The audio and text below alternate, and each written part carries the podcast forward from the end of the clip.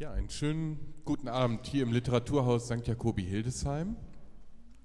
Wir freuen uns sehr, dass ihr da seid zu unserer Spielzeit, die wir dem Fluss widmen. In jeder Spielzeit gibt es immer ein Thema und wir versuchen aus verschiedenen Perspektiven uns diesem Thema zu widmen. Die Bella schreibt heute Abend dazu, Wasser wird knapp, Texte nicht. Und wir freuen uns immer sehr, dass wir genau an diesem Reichtum teilhaben können und dass die Bella die interessantesten Texte für diesen Herbst ausgewählt hat, in ein Magazin gepackt hat und wir heute drei Autorinnen hören können, die mit ihren Texten heute Abend hier lesen werden. Das Besondere daran ist, dass es die 55. Ausgabe in diesem fünf Jahre alten Literaturhaus, in dieser 505 Jahre alten Pilgerkirche nämlich ist. Darauf äh, müssen wir alle im Anschluss noch gerne anstoßen. Ähm, dann hat die Bar geöffnet, auch der Bella-Verkauf natürlich. Ihr könnt in der Spielzeitbibliothek stöbern, ihr könnt auch Stadt, Land, Fluss spielen natürlich. Und ihr könnt weiter sprechen, auch mit den Autorinnen ins Gespräch kommen. Und wer will, kann auch gerne mal die Sarah ansprechen. Bei uns kann man immer semesterbegleitend ein schönes Praktikum machen und fürs Frühjahr gibt es noch eine freie Stelle. Jetzt freue ich mich aber sehr auf diesen wundervollen Abend.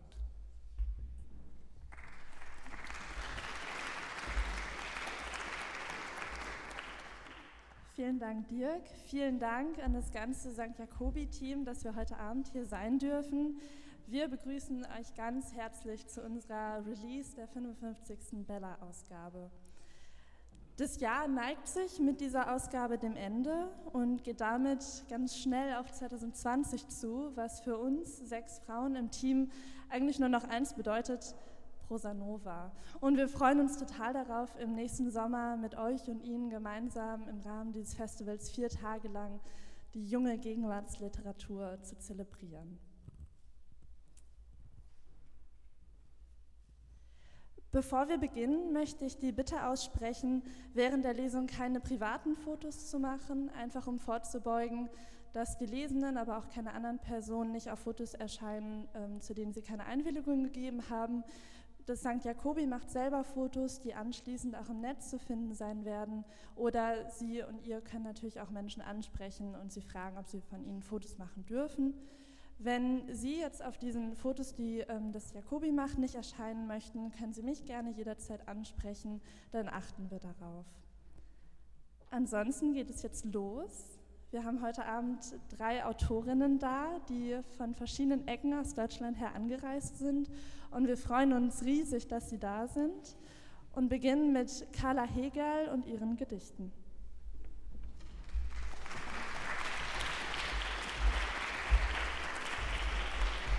Viel Spaß!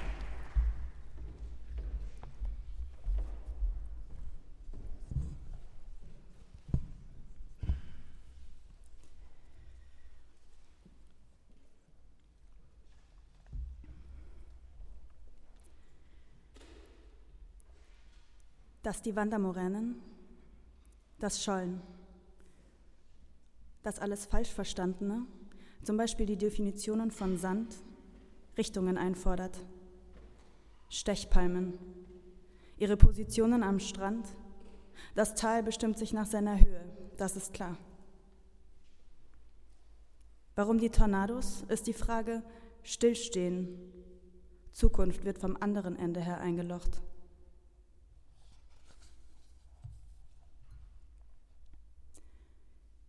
Begegnungen. Gletscher, Angst, Wimper, Klee, Blüten. Dass immer die billigsten Aktien die Tiefsee besetzen wie schimmerndes Offshore-Plankton. Die Masse fällt aus in alle Richtungen, in die verzweifelte Ordnung dummer Schränke, nach Farben sortierter Ramsch.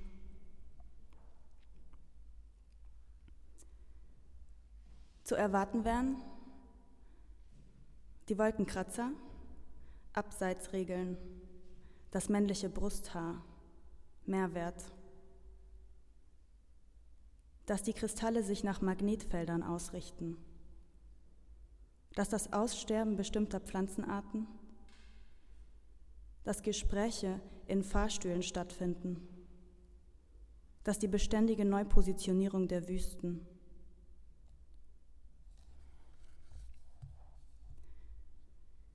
Wiederholungen. Ader, Schnee, Lupinen, Lust. Hier wird der Sturm in routinierten Gesten, hier werden feuchte Hände, den kühlen Fallwind, den Aufprall reifer Früchte. Das schmale Gras wird vom sechsten Stock aus gesehen, glitzert, schlüpfrig.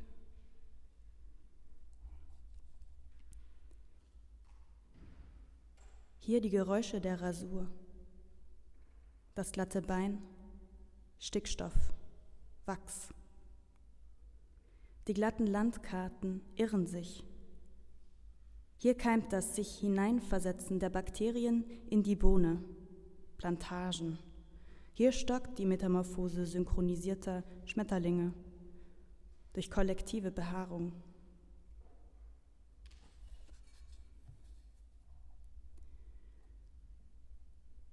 Das sich vorbeugen der Palmen, das Fernbleiben der Beschilderung, die Empfindsamkeit einiger Elektronen. Was übrig bleibt, ist, dass die Fingerkuppen jenseits der simultanen Raumschwelle blättern, dass die Freiheitsgrade der Maschine folgendermaßen, dass die Tiere im Forst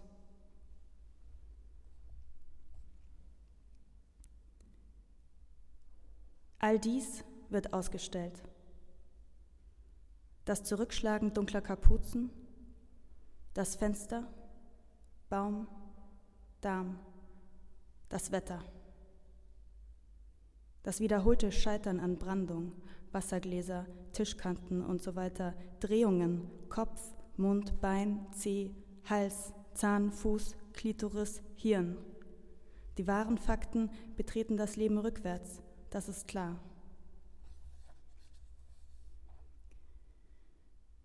Die Präzision der Birken. Es gibt Oberflächen, Widerstand, Schaltkreise. Es gibt Haut. Warum die Wale, ist die Frage Stillhalten, ihre exakte Verortung, Begegnungen mit geschürzten Lippen, alle weiteren Fragen stellen sich selbst.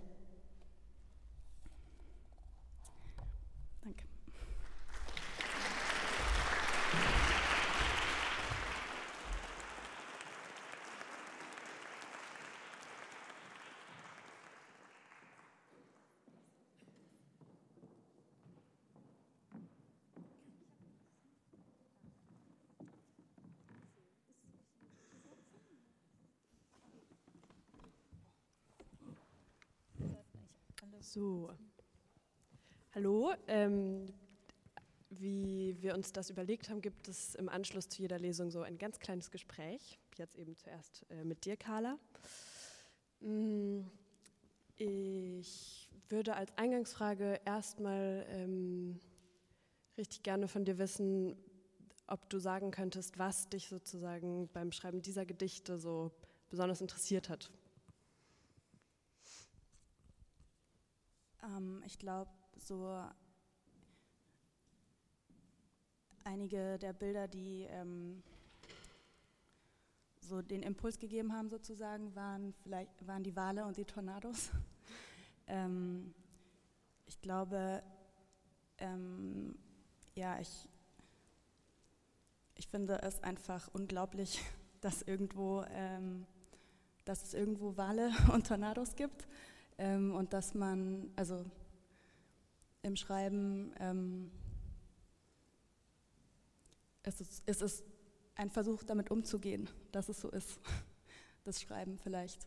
Ja, es bricht ja auch immer mal wieder ab, dass du sozusagen, also so, dass es Tornados gibt und dann setzt das äh, im Text sozusagen neu an. Es ist wie so vielleicht so eine Art Staunen darüber, dass es die gibt. Ähm, Vielleicht äh, interessant fürs Publikum, das deine Vita noch nicht gelesen hat, äh, ist, dass du Biologie studiert hast und einen Abschluss in Biologie hast, anders als vielleicht viele ehemalige Philosophiestudierende, die danach äh, ähm, an ein Literaturinstitut gehen. Ähm, wir haben tatsächlich in einem Seminar von uns auch Texte von dir besprochen und ähm, die Leute haben, haben, sich ein bisschen gefragt, so, ähm, würdest du sagen, dass Literatur oder Lyrisches in der Biologie steckt? Weil ja ganz offensichtlich es den Einfluss dieser Naturphänomene oder der Wale oder der Tornados, also sehr konkreter Bilder ja, ähm, in deiner Literatur gibt. Ähm, so findest du Biologie lyrisch? Lässt sich das so sagen? Oder also ich finde es auch ja auf das Sprachliche hin voll interessant. Ähm, wir hatten ja auch letztes Seminar so ein äh, letztes Seminar, letztes Semester ein Seminar ähm, mit so Fachsprachen und mhm. da ist ja irgendwie auch naheliegend, so, so äh, auf so ein Vokabular zurückzugreifen und ich fand es auch voll spannend, also wie, was das so für dich dann bedeutet, ähm, dass du da so halt irgendwie ja auch, auch draus schöpfen kannst.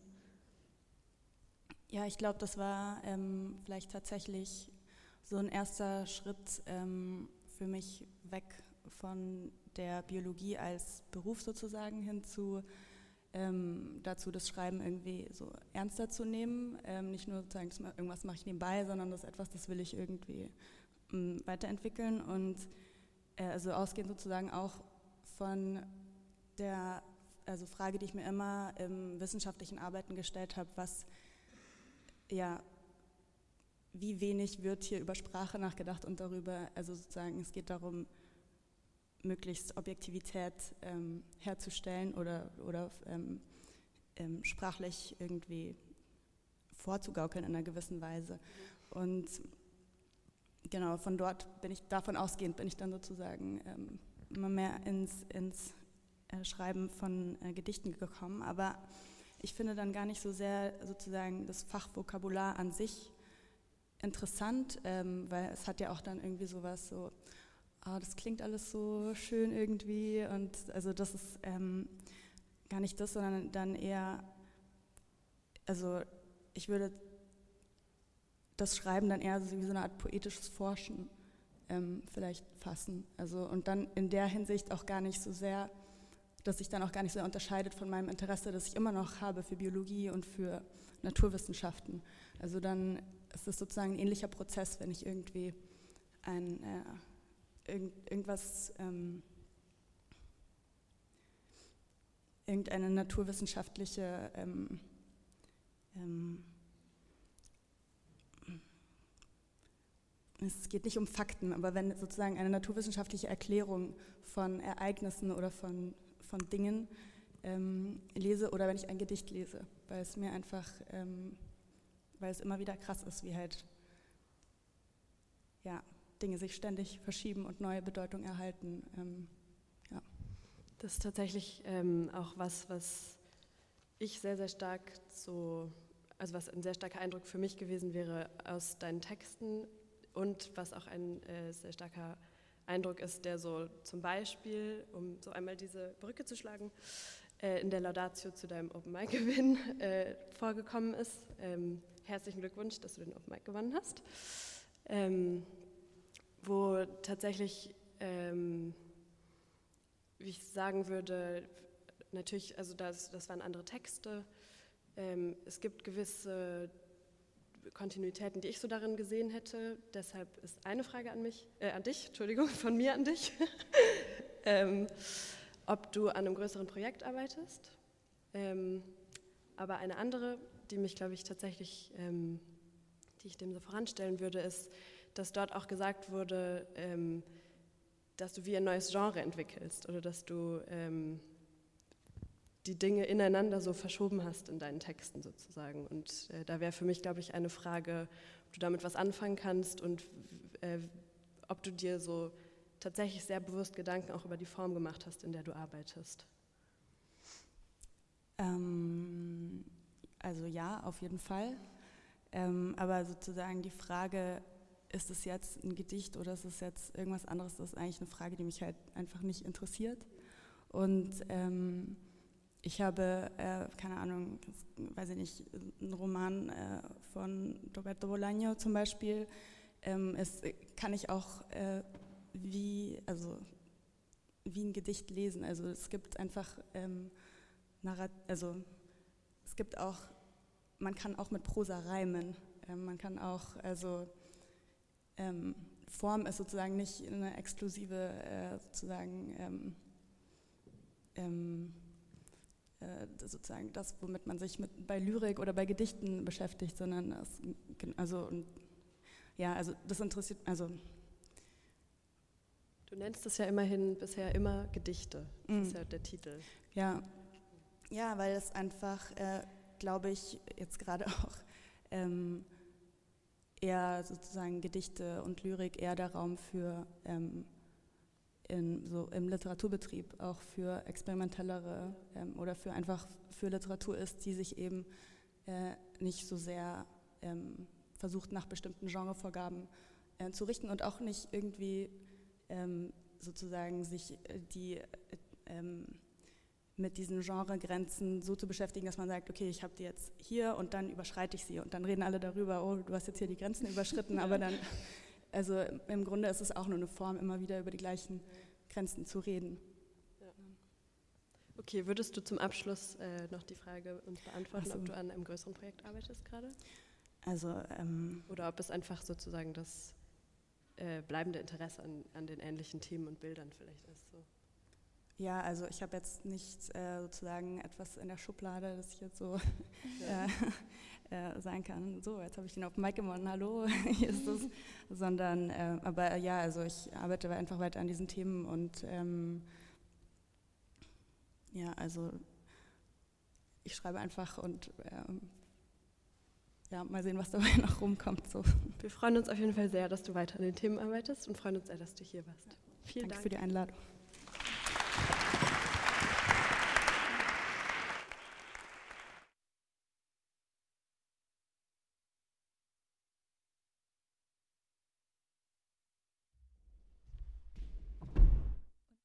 Hier einen Ausschnitt aus Nilüfer Karkirans äh, Romanprojekt Terafik.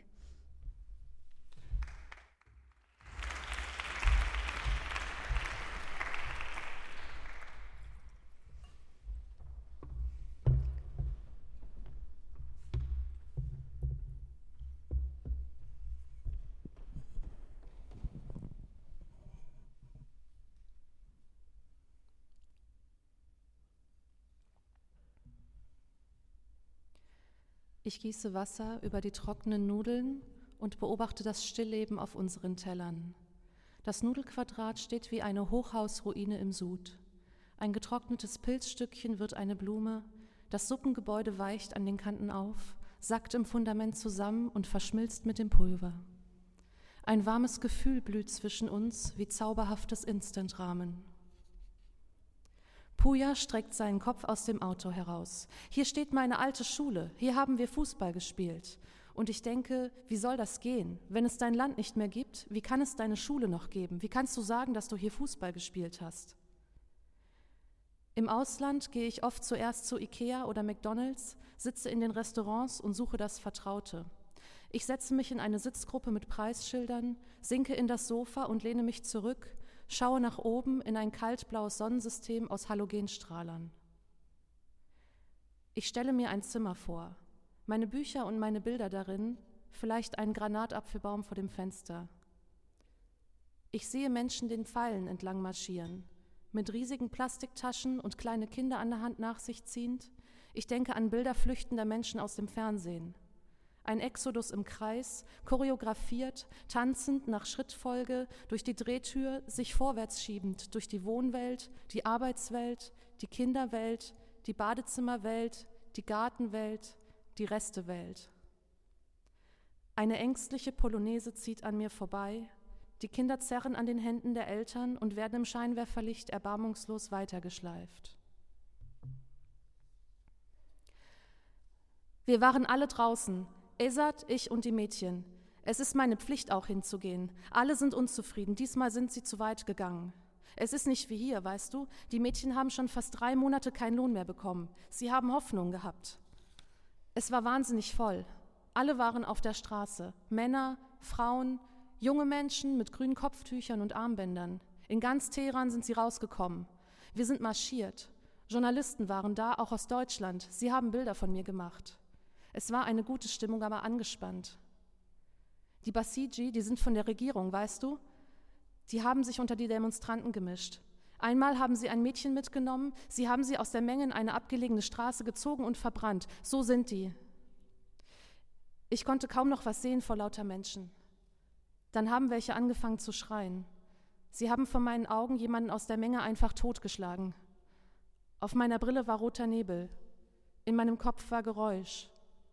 Ich habe Esats Hand gegriffen und sie in einen Hauseingang gezogen. Als es dunkel wurde, sind wir ganz leise durch die Straßen geschlichen. Das Blut auf dem Asphalt war grau wie Staub, die Scherben glitzerten wie schmutzige Sterne im Boden. Esat drückte meine Hand und sagte, lass uns nach Hause gehen. Puja. In Bayern an der tschechischen Grenze kann man sich günstig niederlassen. Im Winter weißes Märchenland, bewusst keine Pharmareimporte aus Tschechien, das schafft Vertrauen. Am Anfang fragen die Kunden, ob sie Grüß Gott sagen dürfen. Er sagt, er sei Atheist. Die Kinder kommen, mit wuscheligen Haaren, dunklen Augen und deutschen Namen. Die Stammkunden vertrauen ihm mit den Rezepten ihre Probleme an. Er liefert die Medikamente persönlich aus. Wenn wenig los ist, schaut er in der Apotheke BBC Farsi, während oben die Kinder spielen. Oft bleibt er lange unten. Die Nachrichten haften. Manchmal kommt er nach oben und diskutiert stundenlang mit Shirin, hält Monologe, schlägt die Hände an die Stirn. Das Land gibt es nicht mehr in seiner physischen Form. Es flimmert über den Bildschirm beim Essen, Nachrichten, Videoclips, Zeichentrickserien, eine Satellitenschüssel voll von Gefühl wie altes Badewasser mit abgestorbenen Schuppen, einer DNA, die nur noch im Äther existiert. Es fließt hinein. Nachts Atemaussetzer, Erstickungsgefühl. Besser, seit er mit der Maske schläft. Seit über 20 Jahren bleibt das Land im Rahmen des Bildschirms, lässt sich an- und ausschalten. Stattdessen klopfen alle Katastrophen der Welt an. Gaza, Jemen, Chemnitz, Bangladesch. Krisengebiete heften sich ans Bewusstsein und wirken wie ein altbewährtes Gift. Hungersnöte und Bombenangriffe platzieren sich in der Anbauwand, umgeben von Hochzeitsfotos, Vasen und Büchern. Eines Morgens finden sich Spuren von Tomaten am Fenster. Zur Sicherheit ruft er lieber die Polizei. Ich denke an dich, was machst du? Wie läuft die Schule? Grüß deine Frau. Salam, hallo, hallo. Hinausgeschossen gegen die Entfernung, ein langer Redeschwall durchs Telefon kaum zu unterscheiden von einem Schrei.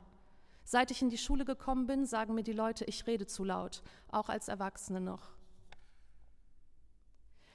Mein Onkel und mein Vater lieferten mir recht unterschiedliche freie Übersetzungen für meinen Nachnamen. Die Silbe Karl kann je, nach, kann je nach Kontext machen, tun, arbeiten, aber als Kombination so ziemlich jede Tätigkeit beschreiben. Khair, irgendwas mit gut, konnte ich herleiten, als ich genug Persisch konnte, um den Namen in arabischer Schrift zu schreiben. Trotzdem war ich der wahren Bedeutung kein Stück näher gekommen. Mein Vater meinte, unser Name bedeute sowas wie Wohltäter. Natürlich typisch persische Eigenschaften, der Welt Gutes zu bringen, wie überhaupt alle Kultur, ja die Wiege der Menschheit aus Iran komme.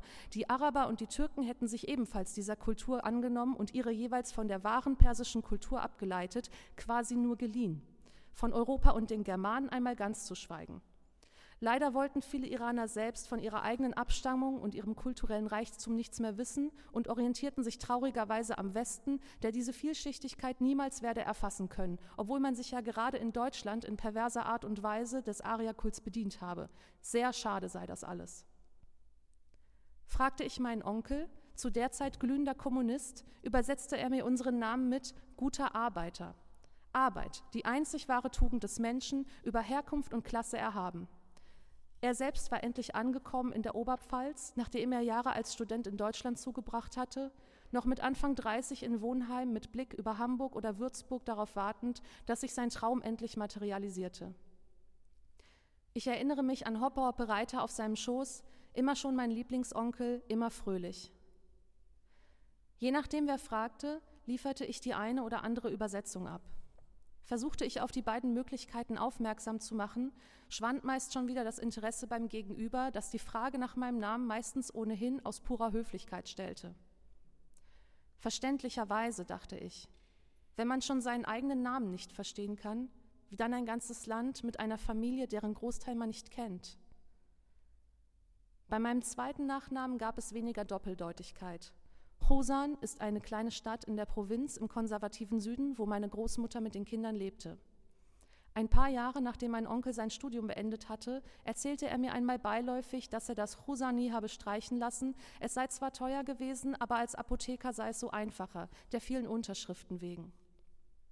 Das ganze Ausmaß offenbarte sich nach seiner zweiten Hochzeit. Seine, seine, Frau sei heilfroh, dass sie als iranische Frau selbstverständlich ihren Geburtsnamen behalte, schimpfte sie einmal. Was er mit seinem Namen und dem der Kinder anstelle, müsse er verantworten. Mittlerweile hieß er nur noch Kar, Arbeit, die Kinder ebenfalls, was für die deutschen Behörden deutlich leichter war. Was du mit deinem Namen gemacht hast, war ein beliebter Vorwurf, den mein Vater meinem Onkel machte. Was willst du mit mir über Politik reden? Du isst nicht mal Fleisch. Du hast überhaupt keine Ahnung von Iran. Du bist seit 30 Jahren in Deutschland.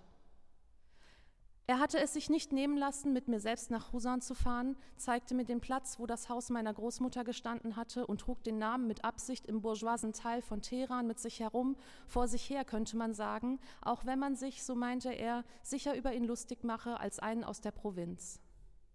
Bei meinem Besuch bei Ibrahim, dem ehemaligen Vizebürgermeister im wohlhabenden Norden der Stadt, wo an jeder Haustür Flyer mit Angeboten für Töffelkurse und englischsprachige Privatschulen klebten, raunte mein Vater mir zu, auch Ibrahim, dieser Opportunist, habe dieses Zeichen seiner Herkunft vor langer Zeit schon streichen lassen. Hätte meine Großmutter damals nicht mit einem neugeborenen Chusan verlassen, gäbe es mich ganz sicher nicht, und ich würde jetzt nicht wie ein Fremdkörper auf einem Schotterplatz stehen, der einmal das Grundstück meiner Familie gewesen ist. Du steigst aus der U3 an der Uni-Haltestelle, hoffst, dass sich niemand sieht, den du kennst, holst einen dünnen Schal aus dem Rucksack und ziehst ihn über den Kopf. Du gehst die Treppen hoch, die Allee entlang, vorbei an Wahlplakaten, die Menschen auf einem fliegenden Teppich zeigen, vorbei an einem Polizeihäuschen, das aussieht wie eine Eisdiele. Du spürst die Blicke eines Beamten, während du vorbeigehst. Du gehst extra nicht schneller. Du schaust extra nur geradeaus. Du kontrollierst deine Augen und deine Mundwinkel, denn du weißt, dass dies die Zeichen sind, die Menschen als erstes verraten und du weißt, dass die Beamten das wissen. Du gehst weiter bis zur Kreuzung und fühlst dich ertappt.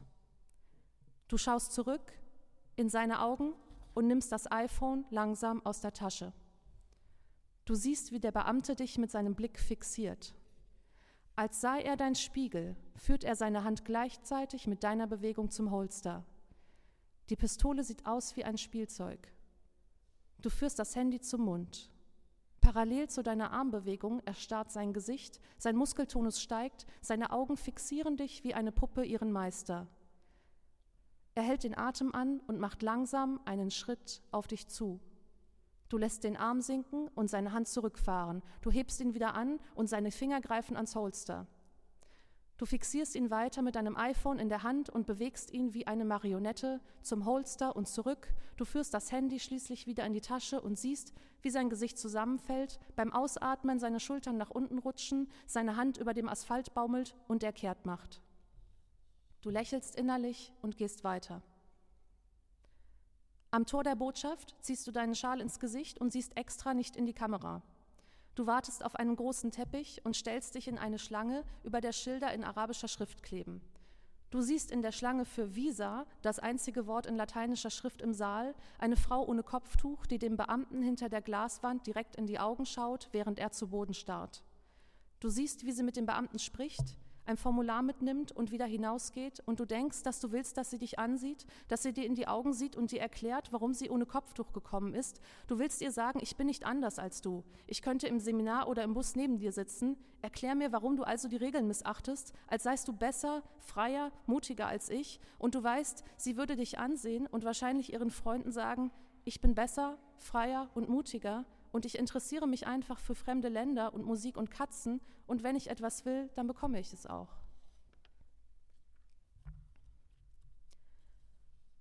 Unser Auto bleibt in einer kleinen Stadt 100 Kilometer vor Isfahan liegen. Wikipedia schreibt, Natanz ist eine Stadt in der trockenen Landesmitte des Iran in der Provinz Isfahan, etwa 225 Kilometer süd-südöstlich von Teheran. In den Oasen wird Obst angebaut, wobei vor allem die Birnen im ganzen Iran begehrt sind. Außerdem, dass die geheime Atomanlage 2002 entdeckt worden sei und dass Israel angeblich Pläne hege, diese unterirdischen Anlagen mittels taktischer Atomwaffen zu zerstören. Unser Auto hat drei Männer bis zur Hüfte verschlungen, Die Motorhaube, eine offene Wunde im Wüstensand, eine verzweifelte Reanimation, hin und her winden im Löwenmaul, während es in der Wüste langsam dunkel wird. Das hier sind gute Leute, sagt mein Vater, und er meint einfache Leute. Eine Stadt wie ausgedacht. Eine Autowerkstatt, die wie eine Autowerkstatt aussieht. Eine Bäckerei, die wie eine Bäckerei aussieht. Ich rufe meinen kleinen Cousinen hinterher, dass sie nicht auf die Straße laufen sollen. Ich sehe was, was du nicht siehst, bis zum Sonnenuntergang. Das Brot in der Bäckerei gegenüber. Der Rauch vom warmen Brot, das gerade aus dem Ofen genommen wird. Das Nummernschild des Motorrads auf der anderen Straßenseite. Das Hemd von dem Mann in der Bäckerei. Das Weiß in deinen Augen. Der Wüstensand. Der Mond. Die Sterne. Die Milchstraße. Keine Drohnen. Auf was würden sie zielen? auf die Menschen, die hier auf der Autobahn Richtung Isfahan vorbeifahren und niemals in die kleine Stadt abbiegen, auf die Bäckerei neben uns, auf die Autowerkstatt, auf den Mechaniker auf seinem Mofa, der losgefahren ist, um in der Nacht noch ein Ersatzteil zu beschaffen, auf mich. Wir spendieren die Nescafé-Päckchen, die wir im Shoppingcenter auf dem Rastplatz gekauft haben. Mein Vater sitzt vor der Werkstatt auf einem Klappstuhl und liest Telegram-Nachrichten aus aller Welt auf seinem Handy. Ab und zu seufzt er, ich halte das alles nicht mehr aus.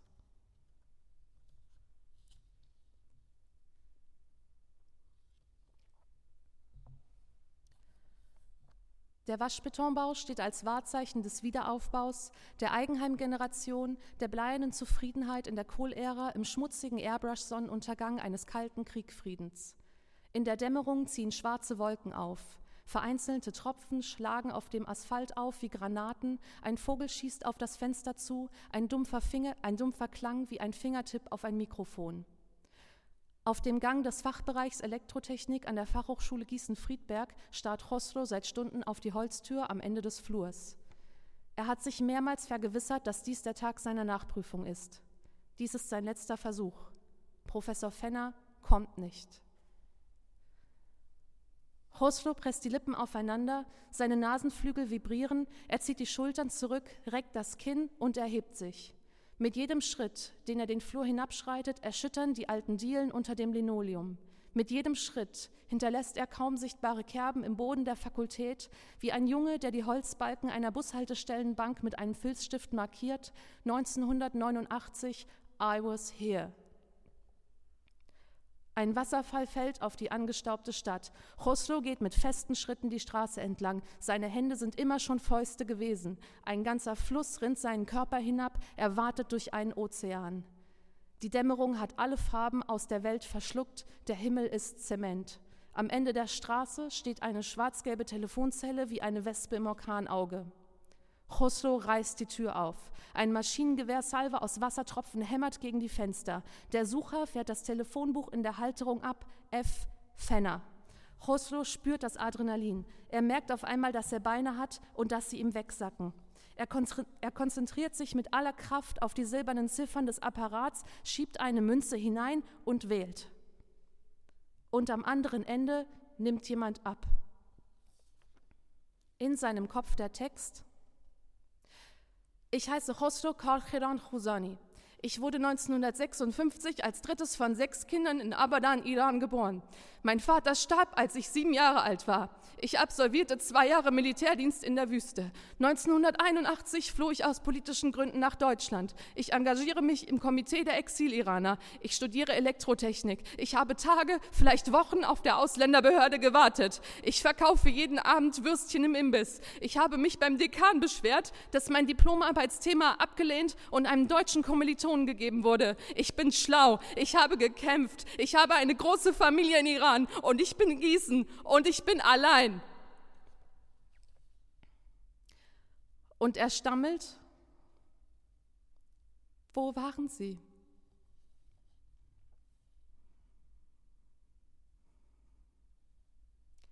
Hirkanische Wälder, sagt mein Vater.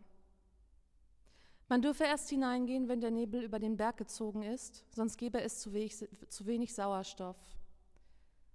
Meine Hände schwingen neben meinem Mantel, während ich übers Feld stapfe. Das Kopftuch habe ich mir zweimal umgebunden wie eine Bäuerin. Verlassene Rohbauten in den Hängen hoffen auf bessere Zeiten, die Besitzer zwischen die Fronten geraten. Geblümte Tücher, Röcke und Hosen säumen den Straßenrand, die Verkaufsstände der Turkmenen wehen tausend Farben und Muster in den Wind. Wie gerne will ich im schweren Blütennebel ersticken. Nanejun. Deine Großmutter trinkt Tee wie vor 50 Jahren. Sie nimmt ein Stück Würfelzucker zwischen die Lippen und gießt Tee in die Untertasse, dann führt sie sie zum Mund. Ihre Mutter hat es schon so gemacht. Wie alte Frauen im Iran bei der Familie wohnen, bis sie sterben. Letztes Jahr wurde sie am offenen Herzen operiert. Sie müsste 89 Jahre alt gewesen sein. Der Arzt hat vorsorglich gewisse Dinge wie Pistazien von Nanejuns Speiseplan gestrichen. Trotzdem ist sie beleidigt, wenn wieder jemand sagt, für dich keine Pistazien mehr, Nanejun. Du bist zum ersten Mal traurig darüber, dass deine Großmutter alt ist. Als du dich mit sieben im Karstadt verlaufen hast, hast du sie angestrahlt, als sie dich ausschimpfte, weil du sie nicht verstanden hast. Du hast sie sehr geliebt und sie ist immer gleich geblieben. Du kennst nicht mal ihren richtigen Vornamen. Du bist nie auf die Idee gekommen, dass sie sich in den letzten 25 Jahren verändert haben könnte, dass sie eine alte Frau werden würde. Du dachtest, das würde einfach nicht passieren. Marceau zeigt mir eines ihrer Bilder. Eine Landschaft mit Haus, eine Art Hütte in Tupftechnik, sehr aufwendig. Das Motiv war vorgegeben, sagt sie. Es sieht aus wie ein Musterhaus, ein Heimatbild wie ein Prototyp, das wie ein Gedankennachbild an der weißen Wand hängt. Wir wollen das bestmögliche Visum, sagt sie, und in Australien haben wir die meisten Möglichkeiten. Der Markt für Ingenieure ist gut, eine Freundin von mir ist schon dort. Man braucht 60 Punkte. Wir haben 64, also werden wir Australier. Zweieinhalb Stunden Stau, Benzin-Gas-Gemisch aus Millionen weißer Autos füllt die Stadt und bildet eine Glocke aus Smog. Von oben ein Meer aus weißem Schild, gleichmäßig langsam, kein Gefühl zu fahren, sondern eher darin zu schwimmen. Es muss aussehen wie eine langsam wandernde Schneeschicht. Unter den Dächern verrutschte Kopftücher, Arbeitskleidung, Handys. Der Verkehr rollt wie eine Unschuldslawine als Täuschung für heimliche Gespräche zwischen Straße und Zuhause, lästiger Transit, Freundschaften, Beziehungen, Sehnsüchte. Wir leben im Auto, sagt Mariam. Ich liebe Trafik, Traffic, sage ich. Ich filme jede Autofahrt. Ich kann mich nicht satt sehen. Zu Hause finden sich mehrere Stunden Videomaterial vom Teheraner Straßenverkehr auf meinem Handy. Eine Endlosschleife aus Weiß mit roten Lichtern, eine Blechmeditation. Der Peugeot Pars bewegt sich wie ein sediertes Tier durch den Staub. Die Kinder auf dem Rücksitz in Lackschuhen und Kleidchen, knisternde Hemden, Haarspangen wie kleine Orden. Du fährst mit der Delegation im goldenen Aufzug hinauf, zwei breite Schultern vor und hinter dir, die Rücken durchgedrückt, als warteten oben Kameras darauf, jede Pore zu durchleuchten. Deine Spiegelung auf der Aufzugtür geteilt in zwei Hälften. Dein Atem beschlägt auf dem Metall. Ein Nebel aus tausend Wassertröpfchen zeichnet dein Gesicht weich wie tausend Atemzüge die Zeit. Als du hinaustrittst, ein Spalier wie bei einem Opernball. Gesichter professionell geschminkt, Abendkleider, Köpfe neigen sich, Blicke heften sich an deinen Rücken, du schüttelst Hände in einer festgelegten Reihenfolge, als habe es nie Spannungen, nie eine Revolution gegeben. Im Schein des Kronleuchters tritt ein alter Mann mit einem Lächeln hervor, das von seinem Gesitz, Gesicht Besitz ergreift wie eine längst vergessene Ahnung.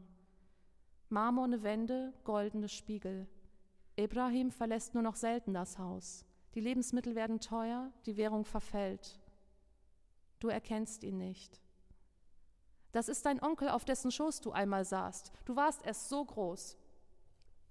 Unter strahlendem Licht gehst du über einen Teppich aus Blumen. Nach dir treten die Brüder hervor, zielsicher die Gesten, Hand auf die Schulter, Küsse auf die frisch rasierten Wangen, Seite an Seite, Händeschütteln für Minuten gehalten im Blitzlicht der iPhones. Was machst du, wenn Krieg ausbricht? frage ich meinen Vater vor zwei Jahren. Was sollen wir machen? Dann lachen wir. Wir wollten uns nicht mit solchen Gedanken belasten, wir würden ohnehin keine Antwort finden. Und mein Vater lachte aus einem Mund brüchiger Zahnimplantate. Die Währung war zu instabil, als dass man Geld für neue Zähne hätte ausgeben können. Und ich lachte beim Anblick der Zähne und freute mich. Ich komme mit einer großen Wüste. Ich komme mit schwarzhaarigen, dunkeläugigen Kindern, die abends im Park spielen. Ich komme mit dampfenden Brotfladen. Ich komme mit Sprache, die wie Musik klingt. Ich komme mit Schwulen. Ich komme mit Soldaten. Ich komme mit Süchtigen. Ich komme mit Diplomingenieuren. Ich komme mit dem Duft von Safran. Ich komme mit Verwandten im Exil. Ich komme mit Freunden in Haft. Ich komme mit Männern, die Blumen lieben. Ich komme mit Freunden, die sich beim Spazierengehen an die Hand nehmen. Ich komme mit doppelter Staatsbürgerschaft. Ich komme mit Mädchen, die Fußball spielen. Ich komme mit Vätern, die ihren Töchtern zu Ehren Lämmer schlachten. Ich komme mit gefälschten Adidas-Turnschuhen. Ich komme mit zwei Seelen, ach, in meiner Brust. Ich komme mit alten Frauen, die tanzen. Ich komme mit Jobs, für die ich monatelang nicht bezahlt werde. Ich komme mit einer Ersatzheimat. Ich komme mit einem Namen, den du nicht aussprechen kannst. Ich komme als Einzige aufs Gymnasium. Ich komme mit meiner Oma, die ihren Tee aus einer flachen Schale trinkt. Ich komme mit Wirtschaftsembargo. Ich komme mit Inflation. Ich komme mit Kindern, die die Sprache ihrer Eltern nicht verstehen. Esat betet für eine sichere Reise. Die Kontrolleurin deutet dir, dein Handy auszuschalten, ohne selbst von ihrem aufzublicken. Die Überwachungskamera macht Menschen zu Ornamenten, sie reihen sich tonlos ein, als würden sie von unsichtbaren Fäden durch den Flughafen gezogen, ohne die Sehnsucht, das Land zu verlassen, ohne letzte Worte, ohne Sehnsucht, hier wieder anzukommen. Jemand drückt Rewind. Koffer ziehen die Reisenden mit dem Blick ins Leere nach hinten, vorbei an der Beamtin, die diesmal ferngesteuert von ihrem Handy aufsieht. Ein Mann in Uniform verschluckt den Befehl, entfernt sich mit drei großen Schritten hinter eine sich schließende Tür. Noch einmal steht ihr euch gegenüber, noch einmal würfeln. Ich muss los. Nachtrag. Heute Morgen. Seit einigen Tagen ist nun das Internet lahmgelegt, der Benzinpreis hat sich verdreifacht, Lebenshaltungskosten explodieren, Banken brennen, Schulen und Universitäten sind geschlossen. Bei Protesten sind nach Schätzungen von Freunden hunderte Menschen gestorben. Ich markiere in meinem Manuskript die Stellen, an denen ich nachher versuche, nicht emotional zu werden. Bleib einfach zu Hause und warte, bis es vorbei ist, habe ich gestern meinem Vater gesagt. Ich räume jetzt noch die Spülmaschine aus und gebe den Lilien frisches Wasser. Vielen Dank.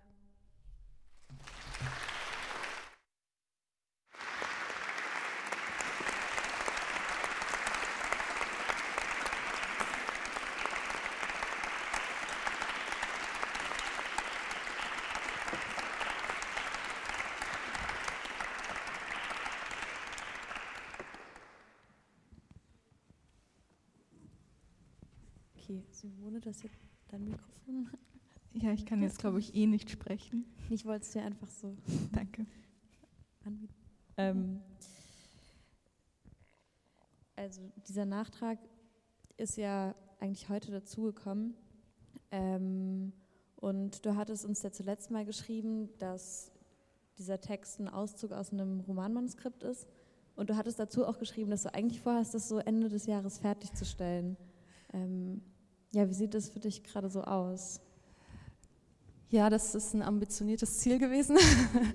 Ähm, es gibt dieses Romanmanuskript, das ist auch schon zu zwei Drittel fertig, deswegen wird es auch wirklich fertig werden. Ähm, aber ich komme selber immer wieder an den Punkt, wo ich merke, dass mich die Geschichte irgendwie überholt und finde es selber schwierig, einen Schlusspunkt zu setzen. Und ich habe das Gefühl, dass sich dieser Roman irgendwie immer von selber wieder fortschreibt. Mit jedem Telefonat, mit jeder Nachricht habe ich das Gefühl, dass wieder ein neues Fenster in diesem Roman aufgeht. Und genau das ist ja auch dieses Konzept so ein bisschen, da einfach diese verschiedenen Schlaglichter so gegeneinander zu schneiden, weil ich irgendwann festgestellt habe, dass es unmöglich ist, so eine Geschichte zu erzählen. Und ich habe irgendwann einfach aufgegeben, diese Geschichte wirklich erzählen zu wollen und habe diese Sachen einfach so gegeneinander gestellt und mich nicht mehr um die Übergänge gekümmert, weil ich das Gefühl hatte, dass dass ich diese Zerrissenheit und diese Widersprüchlichkeit einfach nicht anders abbilden kann. Und ähm, das habe ich lange Zeit versucht in so einem flüssigen Erzähltext und das ist mir einfach nicht gelungen. Und jetzt habe ich eher das Problem, dass, dass ich kein Ende finde. ja. Und also vielleicht für die, die noch nicht in die Bella-Ausgabe reingeschaut haben, ähm, bei dem Text ist es so, dass meistens so eine halbe Seite etwa ähm, Text ist und dann gibt es so einen Slash und einen Umbruch und dann ähm, kommt zum Beispiel eine andere Figur, die dann mhm. so im mhm. Fokus steht. Und genau, ähm, ist es jetzt dann so, also vielleicht erstmal so, aus welchem Teil von dem längeren Text hast du jetzt diesen Auszug genommen? Also ich kann noch nicht sagen, wo dieser Teil am Ende stehen wird. Ähm, ich hatte den natürlich auch sehr stark gekürzt, ne, um ihn einreichen zu können. Ähm, aber ich kann schon sagen, dass es auf jeden Fall so das Urgestein des Romans darstellt. Also das war sozusagen der Teil, mit dem ich angefangen hatte zu schreiben. Und vielleicht hat man es auch gemerkt, einige Stellen waren wirklich so ganz roh übernommen. Also Leute, die sprechen, von denen ich gar nicht viel verändert habe. Und das war irgendwann mal so ein Wust an Rohmaterial, was ich hatte, was ich dann einfach angefangen habe zu ordnen.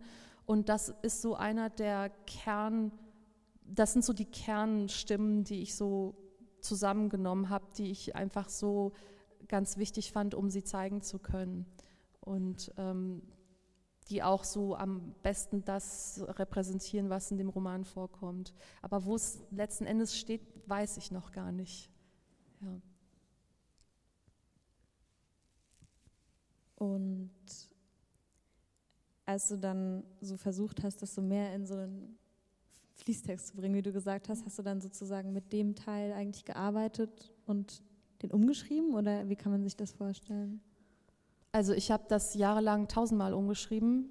Das ist auch, wie gesagt, ja schon, einiges ist vor einigen Jahren schon entstanden und ich habe irgendwann einfach die Segel gestrichen. Also irgendwann habe ich gesagt, ich habe keinen Bock mehr, habe auch dann lange gar nicht mehr geschrieben und habe mir das dann nach Jahren einfach nochmal angeguckt und habe gesehen, ich kann es eigentlich auch so stehen lassen und dann wirkt es am besten. Ähm, also ich habe versucht, irgendwann mich von diesem ganzen Überbau, wie erzähle ich das am besten, wie entwickle ich eine Figur, wie baue ich die auf, mich einfach komplett davon loszusagen, weil es einfach nicht geklappt hat. Und weil ich auch das Gefühl hatte, ich, ich kann so eine Geschichte gar nicht so flüssig erzählen, weil diese Brüche eigentlich das sind, was es ausmacht. Und ähm, es war eher so ein Reduzierungsprozess, würde ich sagen. Ja.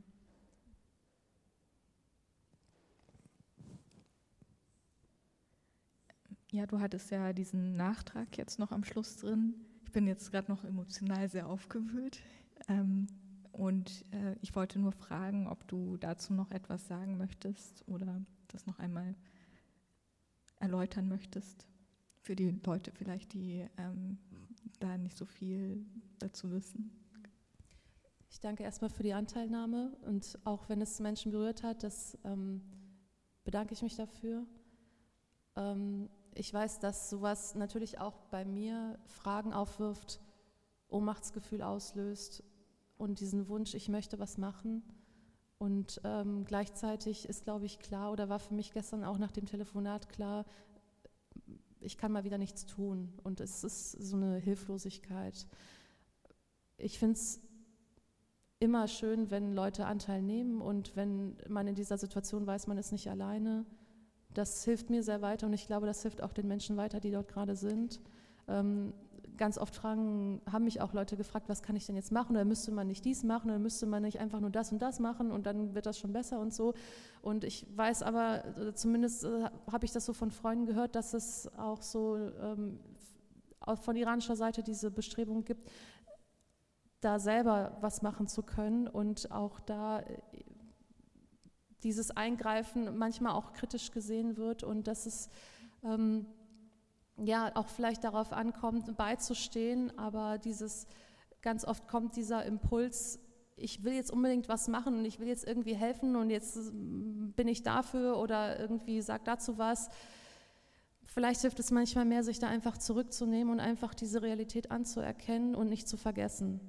Das ist, glaube ich, das, was mir im Moment wichtig ist. Danke fürs Teilen. Ich danke euch.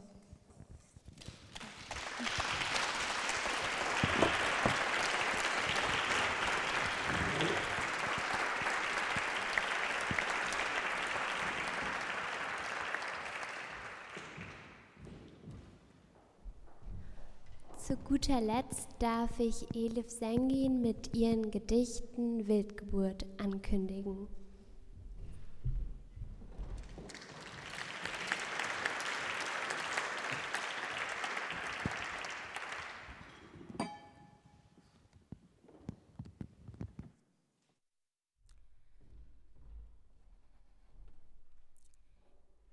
Schaffe Stillleben. Fenster sind angelehnt, die Landschaft plastisch, Gedichte verbal. Laut, in der Sprache meiner Mutter. Wie lässt sich die Sprache übersetzen? Tut sie nicht. Sie bleibt still, schweigsam.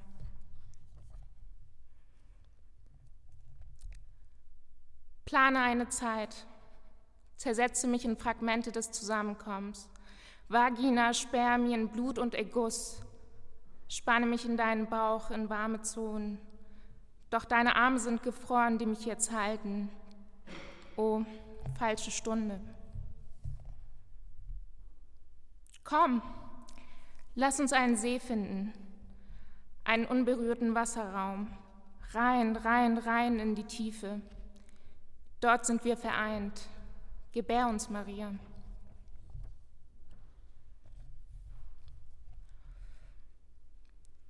Verfolge den Verlauf des Rauches.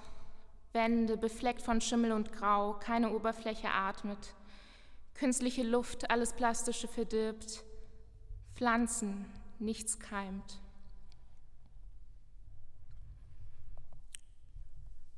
Eine andere Nacht und mein Kopf liegt zwischen zwei Körperteilen. Es sind keine Beine, inmitten ein Glied, kantig und hart, zart und warm. Wer soll es sonst sein als meine Hände? Diese, die dem Gedächtnis die Geburt verraten. Sieh an und nochmal hinein. Festgetrocknete Flüssigkeit, schwarze Geometrie, auf deinem Rücken lassen sie Abdrücke. Gläser mit Watte vollgestopft und angezündet. Es brennt in diesem Hohlraum, deine Haut bläst sich auf. Augen am Hinterleib, durchlöchert vom Blicken. Wen sehen sie an?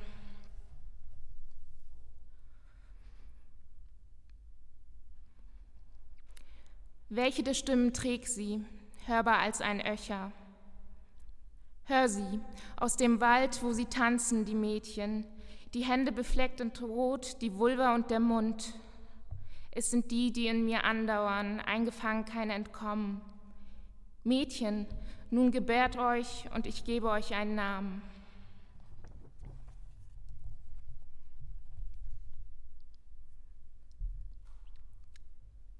Die Verse des Propheten seien keine, die in deinen Mund gehören.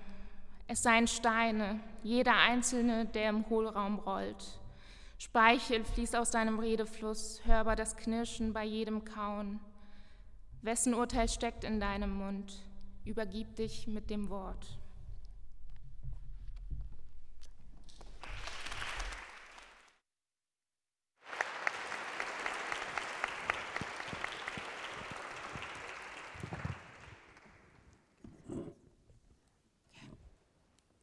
Ja, vielen, vielen Dank, liebe Elif, fürs Vortragen dieser Gedichte.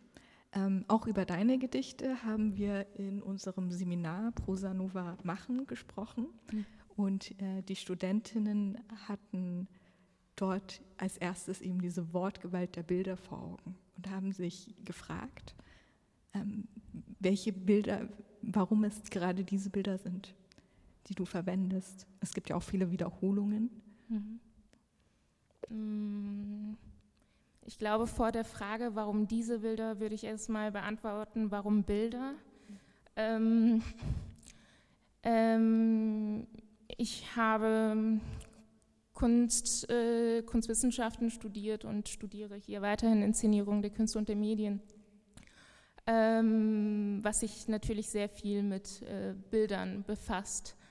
Ähm, bevor ich anfange zu schreiben, ist es, glaube ich, für mich ein Teil dieses ästhetischen Prozesses, dass ich ähm, mir etwas vorstellen kann und diese Bilder dazu nutze, dass ich die dann versprachliche. Ähm, und dann entsteht eine Komposition von Bildern, ähm, die eine sprachliche ästhetische Form bekommen. Und warum entsprechend diese Bilder, die ich benutze, ich glaube, die sind sehr stark davon geprägt, äh, welche Bilder ich mir anschaue, worauf ich mich fokussiere und was ich thematisieren möchte. Ähm, meine anschließende Frage wäre dann vielleicht, ähm, ob es immer Stillleben sind. Also ob sozusagen die Bilder, die du im Kopf hast, häufig auf eine Art stillstehen. Dieses Wort kommt ja auch vor mhm. und ähm, im Seminar tatsächlich auch viel das Wort, es ist wie so eine Diashow, ein bisschen. Okay. Ob, ähm, ich weiß nicht, vielleicht kannst du es auch gar nicht beantworten oder es ist unterschiedlich oder so, aber ich fand so diesen Ausdruck Stillleben sehr interessant, weil der so auf eine Art so alt ist und so alt ehrwürdig. Mhm. Mhm. Ähm, ich glaube, einer, einerseits ist es halt so spannend, äh, dass wir auch kunsthistorisch so oft mit Stillleben irgendwie konfrontiert sind. Andererseits finde ich es sehr äh, toll, mit diesem Absurdum zu spielen, dass Stillleben irgendwie auch nicht still sind. Also ich ähm, erzähle davon, dass die Sprache sich nicht übersetzen lässt, dass es schweigsam ist, aber ich trage es hier vor und es bleibt nicht still. Ja, da haben wir ähm, vorher einmal kurz drüber gesprochen äh, und es ist ja so, ähm, dass du würdest dich ja auch als Person of Color identifizieren. Äh, da wird ja oft der Vorwurf gemacht, dass die Bilder, die vermittelt würden oder die Sprache, die verwendet ist, wird äh, so einen gewissen Kitsch mit sich trägt oder eine andere Art von Poetologie. Was sagst du denn dazu? Ähm, ich wollte, dass diese Frage hier gestellt wird, weil ich es wichtig finde, auch dass äh, dieser Titel People of Color auch ähm, hier präsent ist ähm, andererseits stelle ich sehr in Frage, warum es diese Schublade, diese literarische Kategorie geben muss, damit äh, People of Color überhaupt eine Identität oder Existenz in der Literaturwelt stiften können. Ähm, ich gehöre nicht äh, zu denen, die einen Deckmantel brauchen, damit sie literarisch unterwegs sein können. Ja, das ist ähm, sehr spannend und darüber können wir uns nachher noch ausführlich unterhalten. Ähm, eine, eine weitere, ein weiteres Motiv, das ja in deinen Gedichten auftaucht, und da ist es sehr ähm, spannend, dass wir uns hier gerade hier befinden, ist ja ein religiöses, auf eine gewisse Art und Weise. Ähm, mhm. Hat das auch etwas mit deinem kunsthistorischen Auge zu tun? Weniger. Es hat viel mehr mit meinem biografischen, äh, mit meinen biografischen Erlebnissen zu tun. Ähm, ähm, ich, ich, bin in einer konservativ-muslimischen Familie groß geworden, was äh, bedeutete, dass ich dann halt am Wochenende ab dem dritten Lebensjahr oder so in die Moschee gehen sollte.